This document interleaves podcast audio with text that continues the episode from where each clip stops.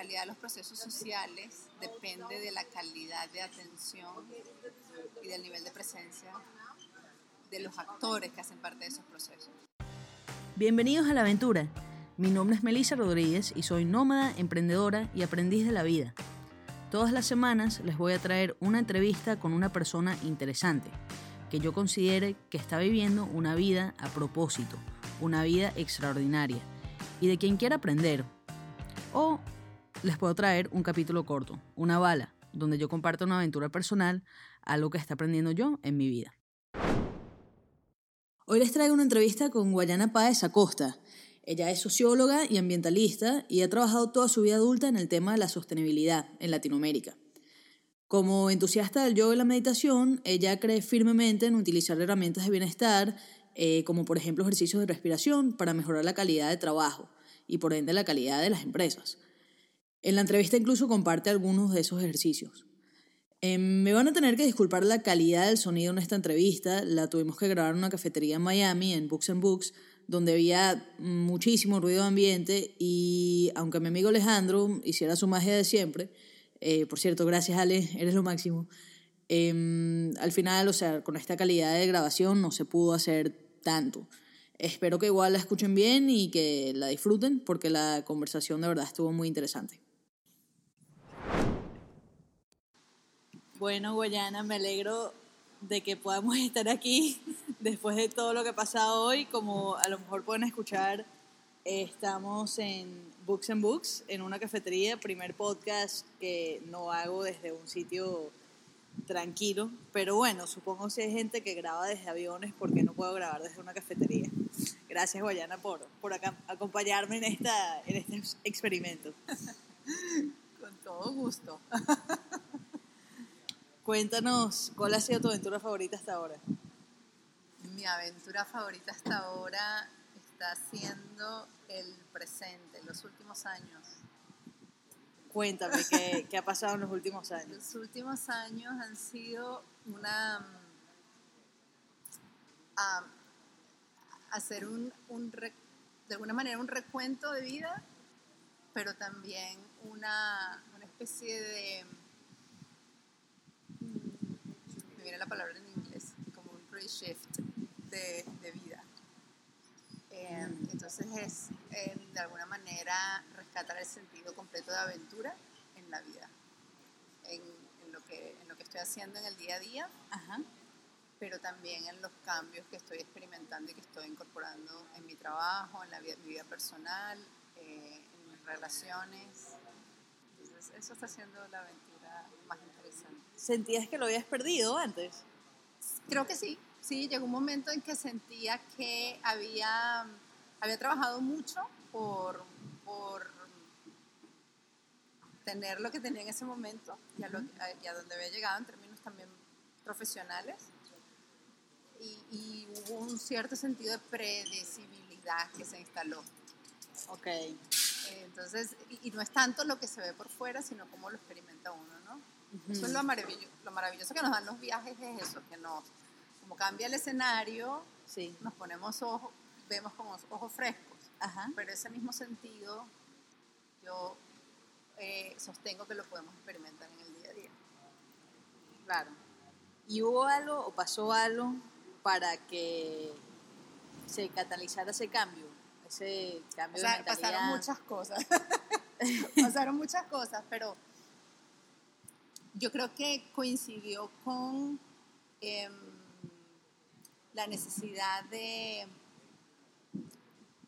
lo voy a resumir así, un una necesidad interna de, de, sentir que esto no podía ser toda la vida, esto no, esto no puede ser todo lo que tiene la vida, tiene que haber algo más.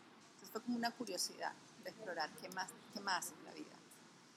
Y, eh, y coincidió también con que me estaba acercando a los 40 Ok.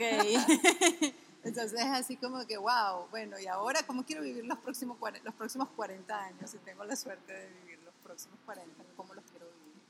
Ok, ok. Eh, y tengo que decir que antes, porque yo desde siempre he viajado mucho, uh -huh. he vivido en varios países, uh -huh. eh, pero sinceramente, como dicen, no time like the present, uh -huh. así, así lo siento los últimos años, los últimos cuatro años han sido...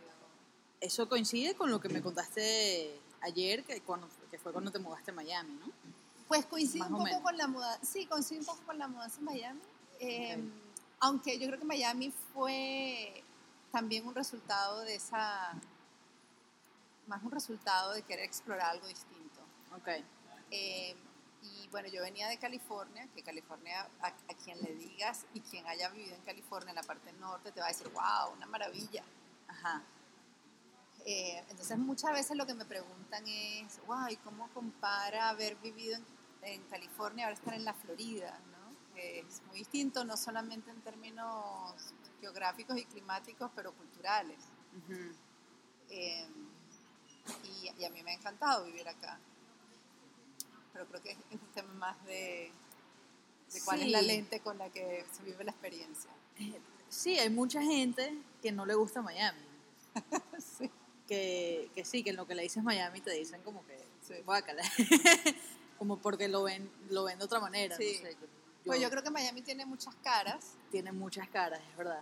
Y, y, y como todo depende eh, qué haces y con quién, y dónde, en qué espacios pasas tu tiempo y con quién. Eh, y yo simplemente lo que aprendí a hacer es evitar los lugares que no me atraen. Claro, pero yo creo que eso hay que hacerlo en todas partes. Siempre van a haber lugares que no te gustan y, y uno los tiene que evitar. Entonces, cuéntanos, ok, en cuanto a lo profesional, ¿qué, qué estás haciendo que te emociona tanto? Bueno, mira, para comenzar, eh, pasé un tiempo, em, que fue un tiempo casi de, hibernación, pasé unos primeros meses de descanso y de hibernación, de mucha introspección. Ok. Y en los últimos tres años he estado trabajando desde mi empresa social, eh, que creé y registré acá en la Florida, y estoy explorando, siento que cada vez estoy explorando nuevos territorios, un poquito, expandiendo un poco las fronteras, ¿no? Entonces, al presente, eh, Athena Lab for Social Change, lo que desde ahí hacemos, ofrecemos dos tipos de servicios, uno es asesorías y consultoría, y el otro es diseño de programas, proyectos y complementación. Eso es el punto de vista de servicios, pero ¿en qué temas? Entonces ahí Realmente lo que nosotros estamos queriendo hacer cada vez más es conectar las posibilidades de un desarrollo más sostenible, un futuro más sostenible, y cómo eso realmente solo es posible si somos capaces de trabajar más efectivamente en, círculos de colaboración, en espacios de acción colectiva, y eso a su vez se apoya en, cambios radicales a nivel personal, individual. Entonces es conectar la esfera de lo más individual con la esfera, digamos, más colectiva, de poder potenciar cambios a mayor escala. Y, em, y eso yo lo, lo, estamos de alguna manera expresando en prototipos, trabajos tipos prototipos, ¿no? Como, como una forma opuesta a aquellos grandes planes que antes trabajábamos, planes de, de acción estratégica, de planificación a cinco años. ¿no? Aquí más bien nos vemos como un laboratorio social. Okay. Y buscamos identificar oportunidades y armar de forma colectiva, cuando estamos trabajando en proyectos y programas, de forma colectiva, armar iniciativas vistas como un prototipo. Es decir, que en corto plazo queremos ver cambios, lograr. Claro, experimentar y ver si se, si se logra el cambio que, que esperabas ver. Y, y, y, el proceso va creciendo conforme haya nuevos actores que se suman o haya nuevas iniciativas que se conectan con esta. no hay, estamos muy abiertos a, a, fluir y a crecer según el, el, contexto lo demande o las oportunidades y las ideas de los que se suman eh, lo aporten, lo generen. Entonces, ¿qué, qué tipo de cosas, eh, o sea, pasando de los conceptos a cosas más concretas? Por ejemplo, ¿qué tipo de proyectos son sostenibles o qué, qué, representa esa sostenibilidad que te gustaría ver? Bueno, hay, hay uno en particular que está muy cerca de, de mi corazón, que está asociado con impulsar el movimiento de iniciativas y empresas de triple impacto en Venezuela. ¿Triple impacto? Triple impacto eh, significa que estos emprendimientos, empresas, iniciativas tienen, em, generan beneficios y generan impacto positivo en lo económico, en lo social y en lo ambiental. Em, y ahora, ¿por qué? ¿Dónde está el aspecto de prototipo? ¿no? Realmente esto comenzó con la posibilidad de acercar a un grupo de venezolanos que seleccionamos a que participaran en el, primer, en el primer encuentro global del movimiento B que ocurrió en Chile el año pasado. Y no teníamos garantía que iba a pasar después de eso. Y realmente tampoco teníamos una agenda fija para ello. Pero lo que sí confiábamos era que traer a personas que están haciendo diferencia y que están trabajando fuertemente en Venezuela y conectarlos con estos actores que eran personas de toda la región, pero también de Asia, de Europa, de Estados Unidos.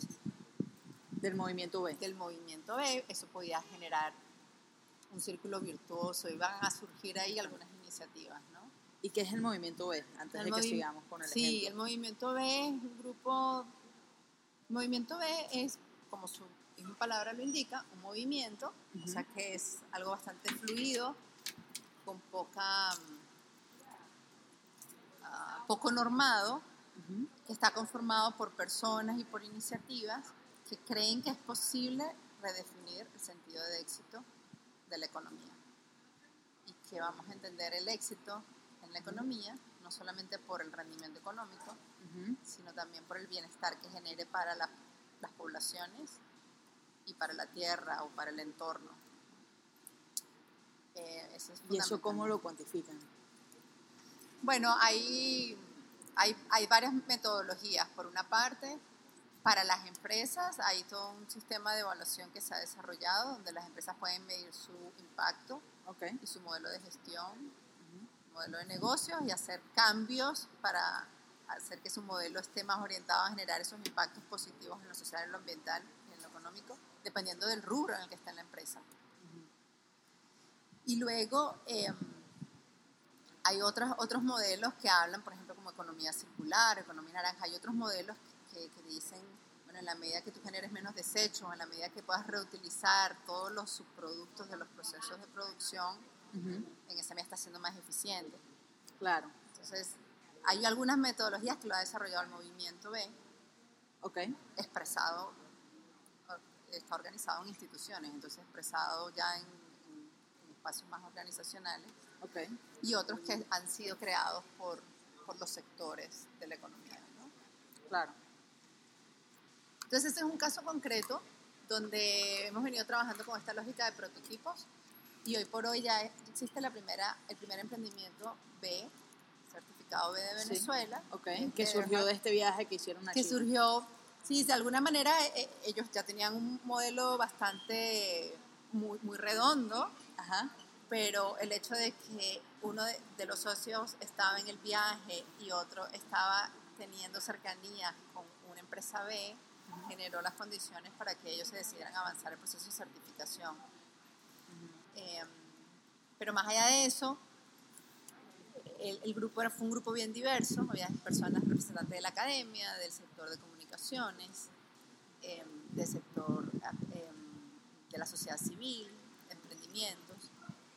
Y en estos momentos estamos constituidos en lo que llamamos la Comunidad B de Venezuela, y realmente lo que queremos plantear y lo que estamos un poco abonando el camino es para, para plantear la, el debate, la reflexión, la discusión, pero también la práctica sobre cuál va a ser el futuro, la, la, futura base económica de Venezuela cuando este momento de transición pase, que, que todos apostamos que pasará. Sí. Entonces, bajo la idea de que Venezuela no podrá ser un país petrolero en el futuro, no solamente porque la industria está desmantelada, sino también porque el petróleo, dado el contexto de cambio climático global, el eh, petróleo no va a ser una opción sostenible no. en términos económicos para el país. tenemos que apostar a la capacidad de innovación de la gente, ¿no? la capacidad de generar negocios, pero ¿cuál tipo de negocios es que queremos? Claro. Entonces eso ya, ya, se está, ya se está viendo con los emprendedores con los que trabajan en Venezuela. Y se están dando reuniones, han empezado a hacer reuniones sectoriales. reuniones con emprendimientos que están interesados en como que hacer cambios en su modelo para que sean más de triple impacto. Okay. Eh, ahora estamos empezando a discutir cómo generar un programa de formación para los que puedan ser consultores para apoyar a, a estos emprendedores y empresas, Okay. Que es algo que ya existe en otros países de la región, pero que para Venezuela, los únicos países que no hacían parte del movimiento eran Venezuela, Bolivia y, con excepción de Costa Rica, los otros países de Centroamérica. Mm. Em, entonces ya estamos en esa ruta. Y, y el, el último encuentro B fue en Mendoza, hace ya tres semanas, Okay. y ya formalmente Venezuela es, una, país emergente dentro del movimiento B, ¿no? Ya Ok. se considera como que hay, está, está en el camino a, a consolidar una comunidad B. Okay. Entonces, bueno, eso es un ejemplo pequeño, con potencial de ser muy grande, Sí. eh, y sobre todo que está muy movilizado por compromiso, por voluntad eh, y por acciones concretas que hemos completado en, en un año realmente. ¿Y cuál es, cuál es el ejemplo del proyecto? O sea, ¿qué es lo que hace la empresa que nos contaste que estaba ¿Qué? certificada?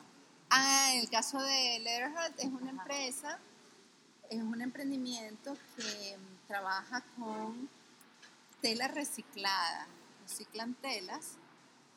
Ellos han formado costureras, mujeres que son cabezas de hogar, Ok. y lo que hacen es que En las- Venezuela. en Venezuela y lo que hacen es que las telas que de otra manera se ter- terminarían en, en- en pipotes de basura o, ¿no? O arrumadas en cualquier esquina, em, las, las reciclan y, han- y hacen con eso unos peluches bellísimos Ok. que tienen una serie de cuatro y pueden revisar la- el Instagram de Leatherheart Ok.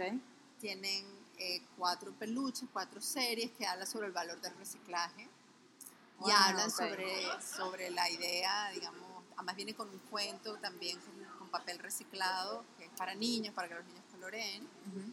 eh, y junto a, la, a la venta de ese peluche, por cada peluche que se vende hay 10 platos de comida que son donados a niños en Venezuela.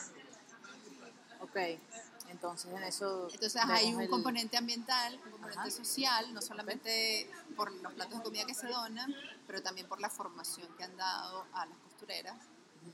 Eh, y, y el acabado es de calidad número uno. Pude haber traído un Leatherheart porque tengo en mi casa. Sí.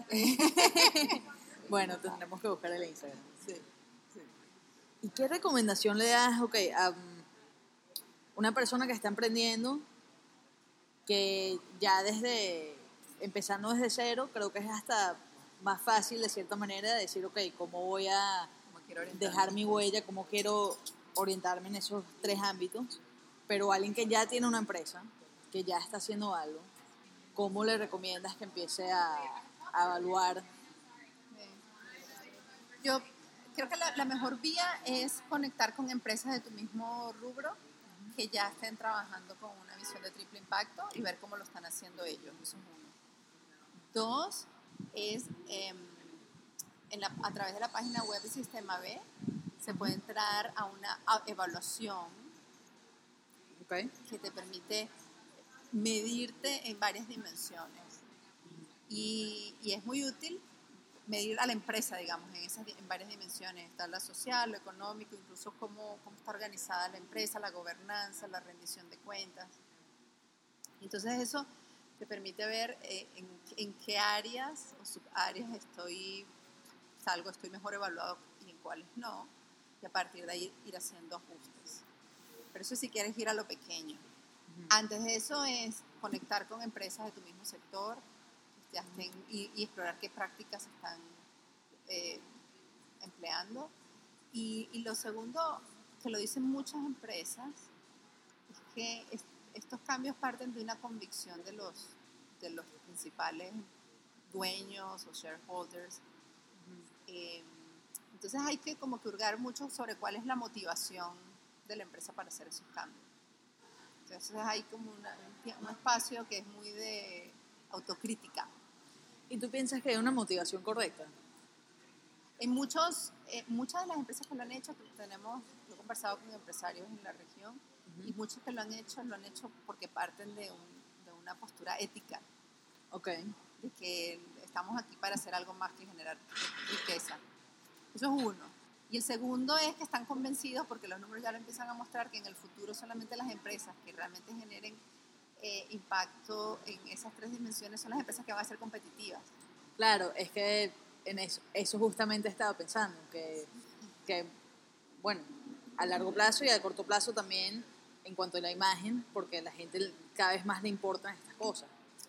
Hay una presión sin duda de consumidor, sí. pero también hay... Eh, si se quiere, es una manera más eficiente, de, por ejemplo, para empresas que están en el sector de servicios o de producción de alimentos, si se quiere, es hasta una manera más eficiente de trabajar, que tú estás evitando generar desechos y estás reutilizando mucho de lo que estás, mucho de lo que estás produciendo, lo estás reutilizando para otros propósitos. Entonces hay una mezcla de una posición ética una demanda del consumidor y luego una posibilidad real de ser más competitivo en el mediano y largo plazo. Pero sin duda tiene un costo hacer los cambios. Entonces, ahí es donde la convicción es muy importante. Sí. sí. Hablando de esa convicción, en la conversación que tuvimos ayer, eh, hablamos de, del individuo y esa desconexión que, que puede existir dentro del individuo, em, que a lo mejor te puede llevar a tener esa desconexión con los demás o con la sociedad y, y de que no, que no tengas esa convicción ética. Em, ¿Nos puedes explicar un poco esa teoría y tu experiencia en ese sentido?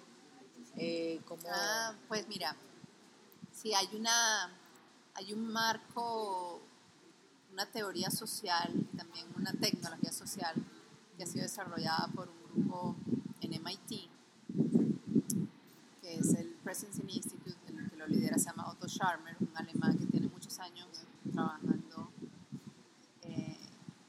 campos de aprendizaje organizacional, liderazgo y em, más. Y ellos lo que plantean es que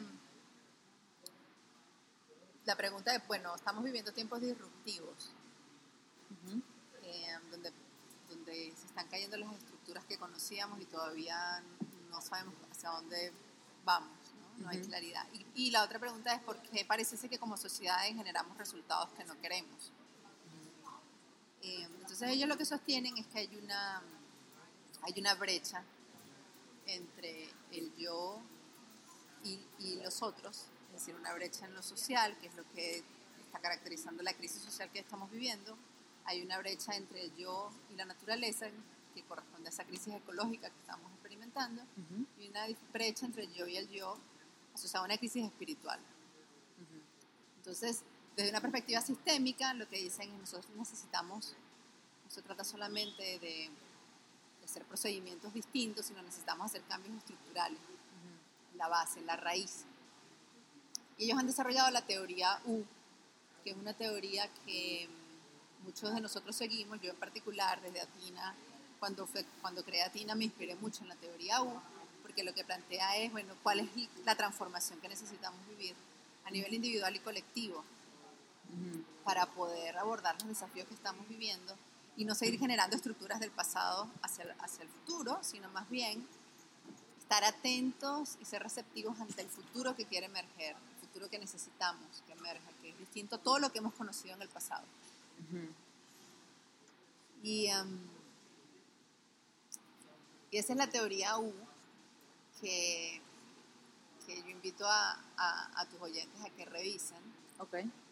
Eh, que es muy, muy interesante porque básicamente lo que dice es somos seres, somos seres integrales y, complejos y, necesitamos conectar y trabajar no solamente desde la mente, pero también desde el corazón y desde las manos abiertas. Entonces sustituir la voz, la voz del juicio, la voz del cinismo y la voz del miedo por la voz de la curiosidad, por la voz de la compasión y por la voz de la valentía.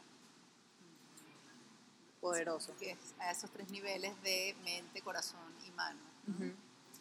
Eh, y él trabaja en una serie de metodologías a lo largo del proceso de la U. La U es porque del lado izquierdo, cuando va bajando, tú estás pasando un proceso casi como que de letting go, dejar, soltar lo que has aprendido, tus preconcepciones, Y, em, y, como que ir haciendo, haciendo la, la mochila más liviana, hasta llegas a la base de la U, donde, donde ejercitas un proceso completo de presencia, de presencia plena. Mm. Y luego en la parte de la U que sube, es como que te preparas para, para inclinarte hacia el futuro que quiere emerger y para crear desde el futuro y no crear desde el pasado. Y bueno, y seguro que ahí ya estás viendo que hay una combinación, por una parte muy tremenda, sí, de aprendizaje organizacional, pero distinto a lo que hemos dicho, que tenemos que aprender del pasado, sistematizar las lecciones del pasado y aprender a partir de ahí.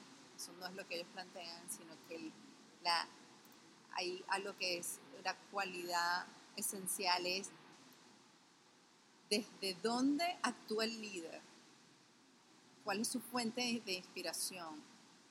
Y eso es lo que está en la base de la U como presencia plena. Es en esos momentos de presencia plena donde conectamos con, una sabiduría interna, que es la que realmente inspira a los que lideran procesos.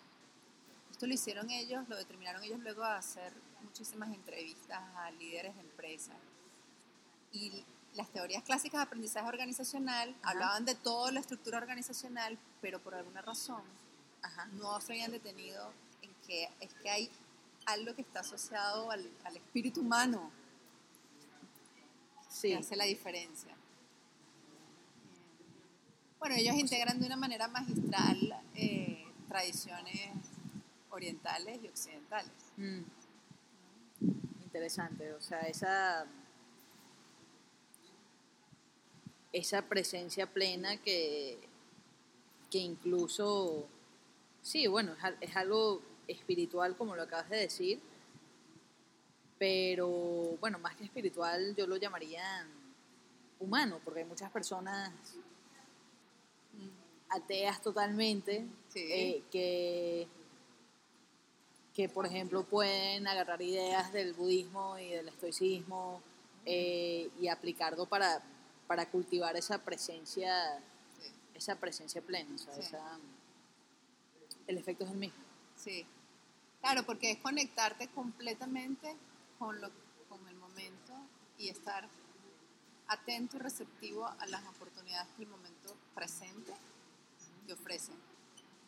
Y cuando lo podemos hacer así en colectivo y estar 100% presentes, tenemos mucha más capacidad creativa de, materializar eso que estamos visualizando. Em, hay una frase que a mí me quedó muy, muy marcada, o digamos, el sentido de la frase, y, yo lo la recuerdo, la, la, tengo presente casi todos los días para el trabajo que hacemos desde, desde Atina. Okay. Y es que la calidad, la calidad de los procesos sociales depende de la calidad de atención y del nivel de presencia de los actores que hacen parte de esos procesos.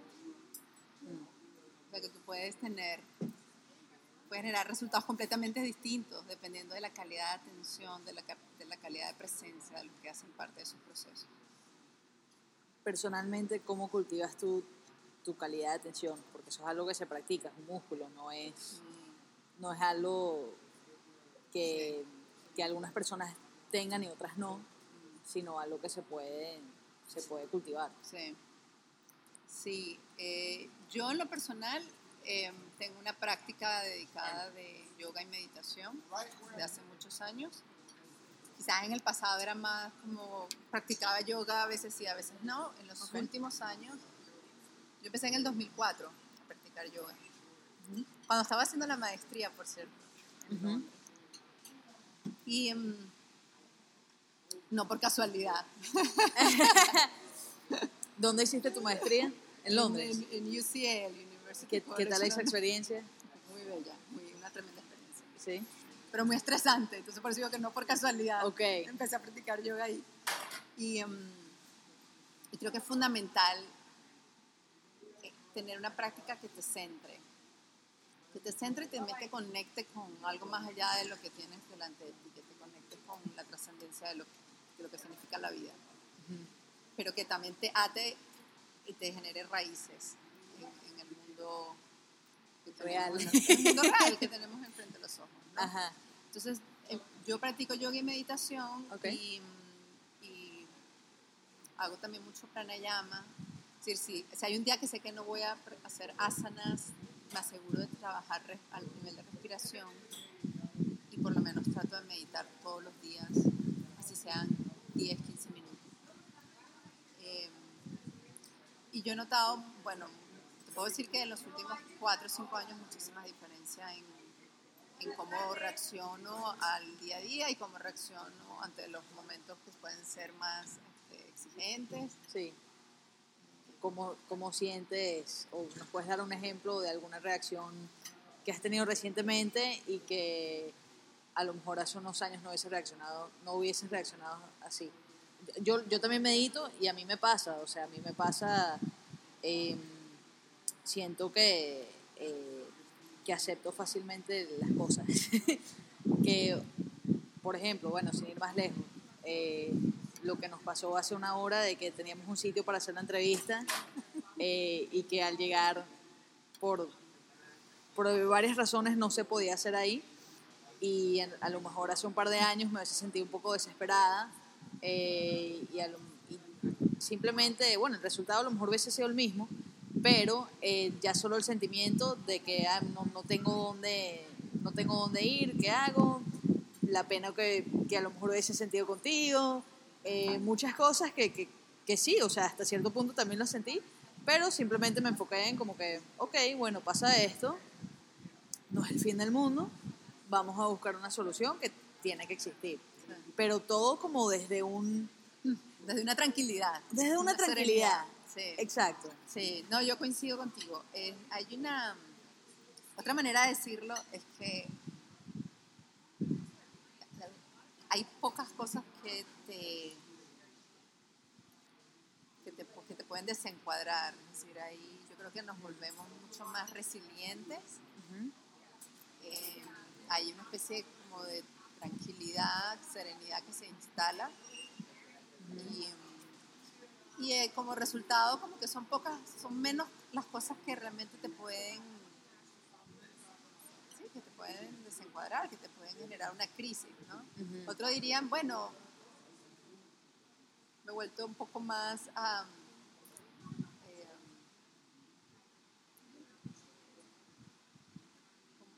un poco más am, menos apegado al, al- al resultado de las cosas, ¿no? Así como que una parte está la, la reacción ante momentos que pueden ser exigentes, desafiantes, que te cambiaron los planes, Ajá.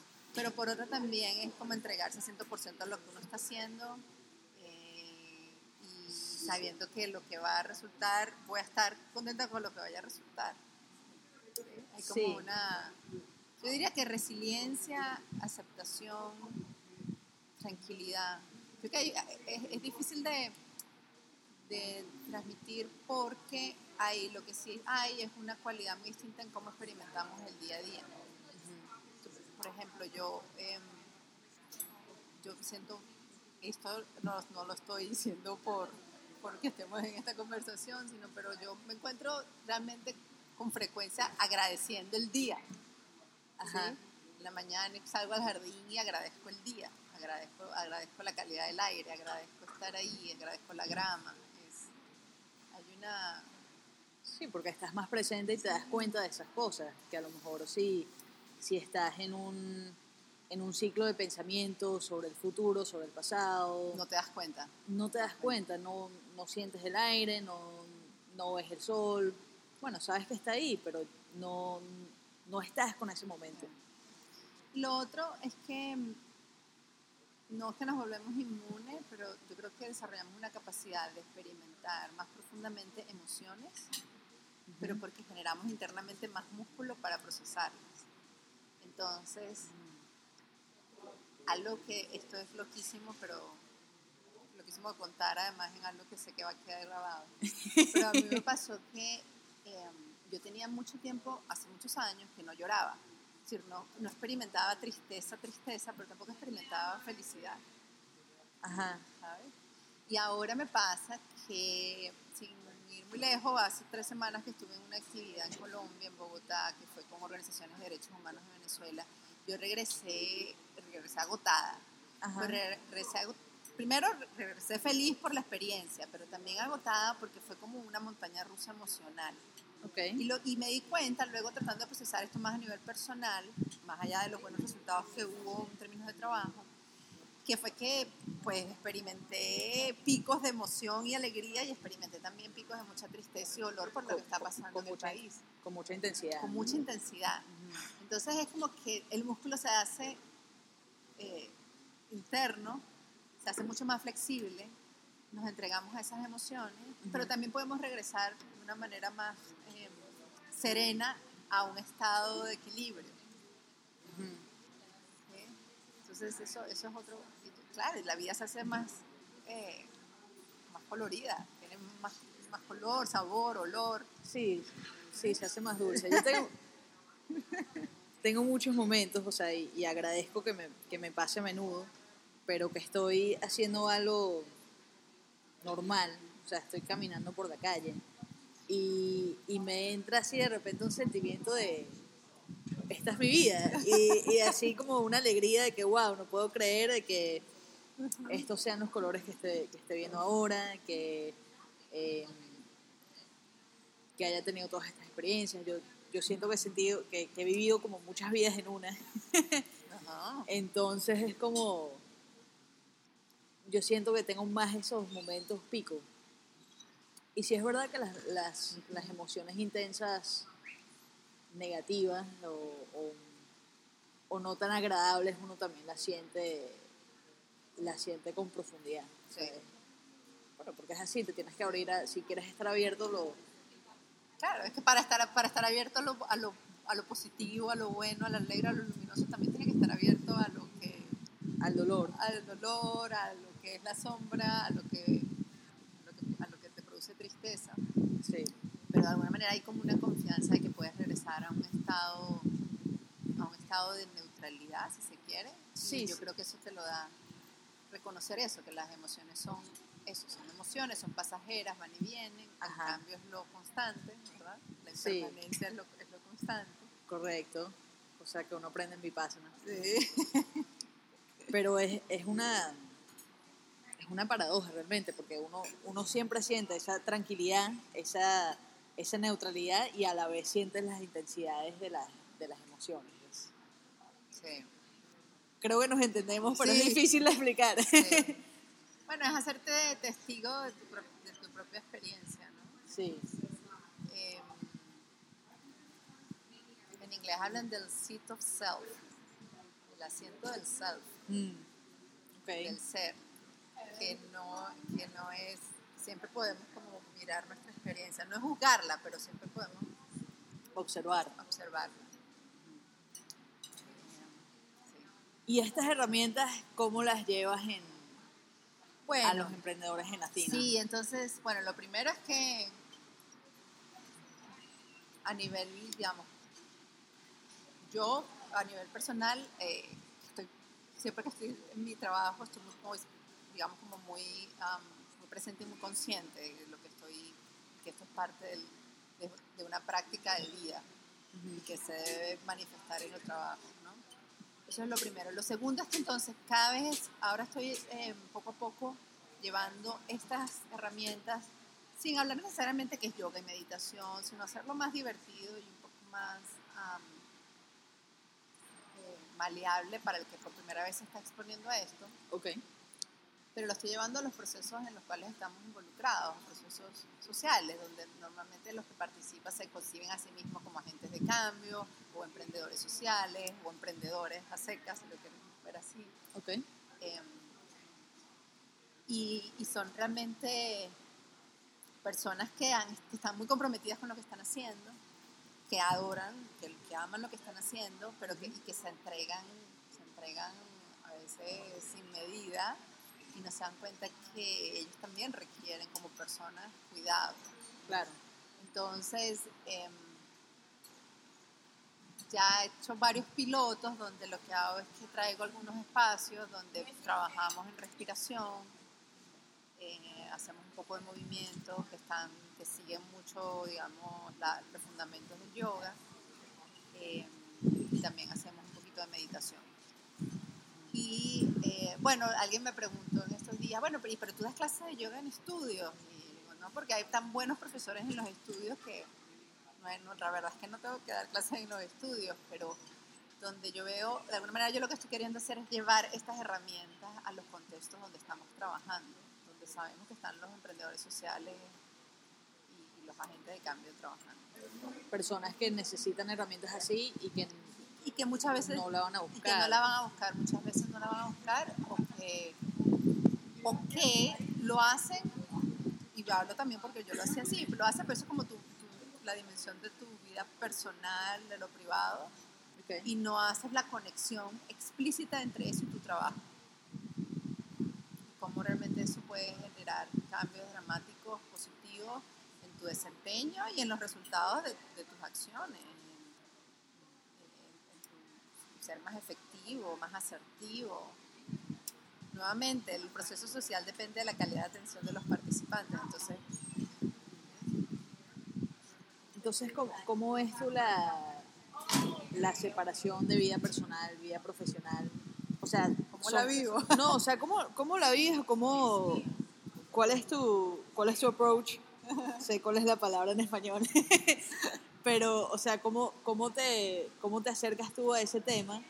Eh, considerando que, sí, es verdad, somos personas, somos humanos, se nos olvida, somos humanos que nos tenemos que cuidar y que para ser efectivos, para tener esa calidad de atención, necesitamos atender esa atención a nivel personal, em, o sea, esa visión holística, pero también eh, poder separar de cierta manera, porque también tiene que existir algún tipo de, de límite entre, entre lo personal y lo profesional. O sea, ¿cómo te, ¿cómo te acercas a eso? Mira, yo creo que esta es herencia también de, la, práctica de yoga. Eh, yo creo que la mejor manera de hacerlo es por la práctica, es vía práctica. O sea, es generar espacios donde las personas se pueden exponer a estas herramientas em, y, generar condiciones y, con una comunicación que permita que cada uno avance y explore a su medida. Habrán algunos eh, que logran combinar esto de manera maravillosa en su trabajo y a nivel personal. Y otros que a lo mejor dicen, oye, por primera vez me voy a decidir a probar esta clase que daban en el estudio al lado de mi casa o en el gimnasio en la esquina y nunca pasé por ahí y pensé que podría ser útil. Em, creo que hay que, hay que, soy poco prescriptiva en ese sentido, más generar condiciones y dar herramientas. y, hacer explícitas las conexiones. por ejemplo, demostrado que la mejor herramienta, una de las mejores herramientas que tenemos es la respiración, porque es la única función del cuerpo que es voluntaria e involuntaria. Y por ser voluntaria e involuntaria, nos permite conectar con la parte del cerebro que es el sistema simpático, que regula nuestra actividad, nuestra capacidad de reacción y el parasimpático que regula nuestros momentos de descanso y de recuperación. Entonces, como la respiración, yo también la puedo hacer eh, no solamente involuntaria, pero también voluntaria, a través de la respiración, si yo eh, hago más lentas las exhalaciones en particular, em, yo puedo empezar a jugar con, esas, esos, em, con esos sistemas. Con esos sistemas. Y con el tiempo eh, ayudar a desactivar el, simpático, que normalmente lo tenemos súper activo porque se activa por el estímulo, Y, activar más el parasimpático, que es lo que nos permite descansar y recuperarnos. Entonces lo que, nos, lo que nos está pasando es que en nuestra sociedad estamos expuestos a tanta información, a estímulos, eh, y los carros, y la televisión, y el computador, y todo esto, nosotros estamos constantemente eh, tenemos activo el sistema simpático y estamos casi que en situación de, eh, ¿cómo lo decimos? Del, Fight or flight. eh, Sí, de... eh, bueno, ese mecanismo... de respuesta, respuesta de... eh, de emergencia casi. Sí, de pelear o huir. O sea, eso y poco y activo y, y- y no tengo los espacios para regular, para descansar, Ajá. para reponer. Entonces la, la- la respiración es una tremenda herramienta que poco usamos, nosotros poco usamos culturalmente, Es verdad.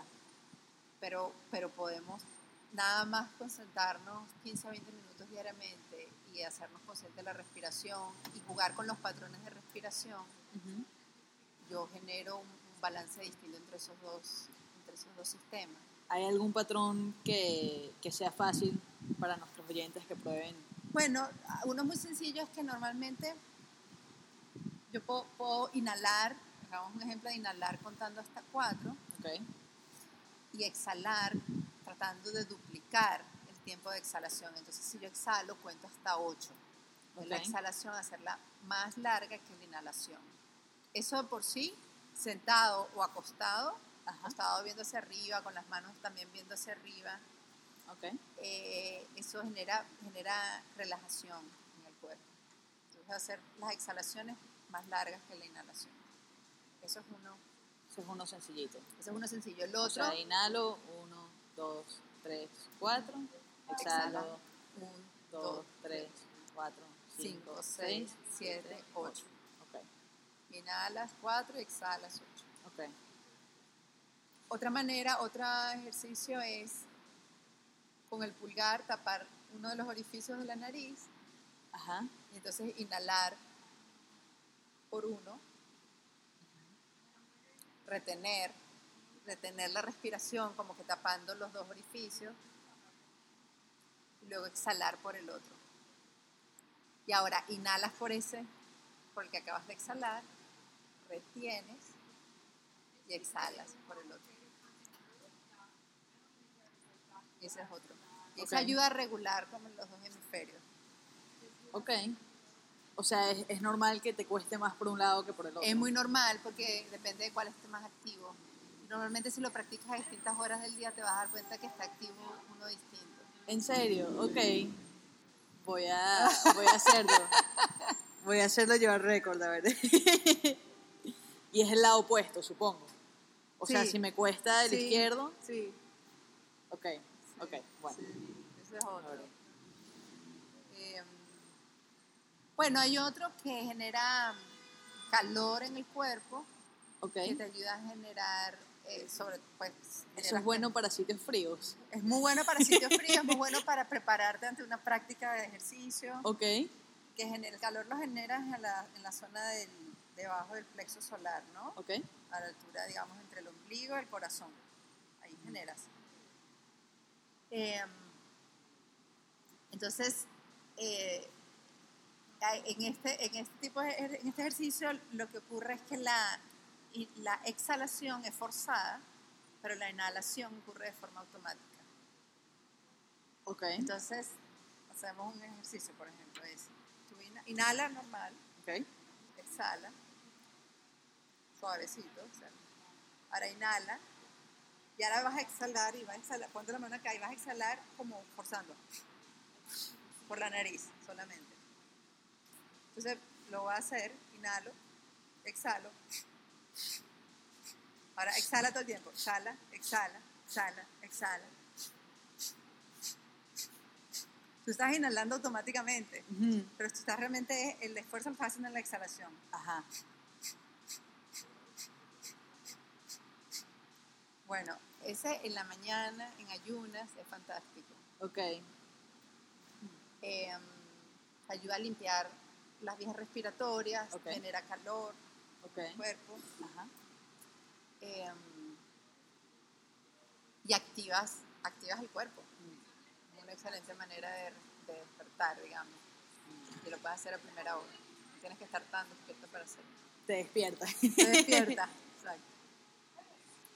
Me da un poco de miedo hacer esta pregunta, pero la voy a hacer. Em, tú que tienes contacto con los agentes de cambio en Venezuela, con estos emprendedores, ¿cómo está tu nivel de optimismo con el país? O sea, ¿cómo, cómo ves tú a Venezuela en, en unos años? Porque además te veo con mucha convicción de que sí, esta transición es, es una transición y está pasando. Cosa que, que comparto, pero tengo mis momentos de duda por razones obvias. Mira, em, bueno, yo sé que el escenario y, todos los análisis macroeconómicos, microeconómicos, políticos, geopolíticos son eh, sombríos en general.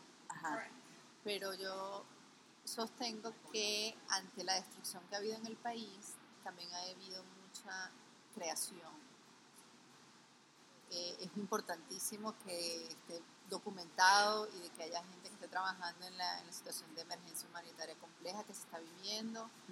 Eh, hay que hacer mucho más de lo que se está haciendo y yo en ese tema ahora también hace dos semanas escuchando a personas que están muy vinculadas a, este, a esto en Venezuela, están muy preocupados porque la situación es tan crítica como lo que se ve en las noticias. ¿no? para nada disminuyo la, la seriedad y la, y la, situación dramática que hay. Pero también creo que hay mucha creación, hay mucha innovación eh, y que tenemos que dedicar esfuerzos, recursos, cabezas, trabajo a ser plataforma para esos esfuerzos que sí están ocurriendo, que son positivos en el país. Eh, hay y eso yo lo veo tanto dentro como con el tema migratorio, que nuevamente es, es durísimo y es verdad todo lo que sale en las noticias, pero también hay historias positivas de migrantes venezolanos. Muchísimas. En la región. Hay, y, yo sostengo que junto a las historias duras también tenemos que darle salida a estas historias fantásticas que están ocurriendo, porque esas historias fantásticas nos hablan del de lo, de lo grandioso del espíritu humano, que se puede, que realmente se crece ante, ante la adversidad.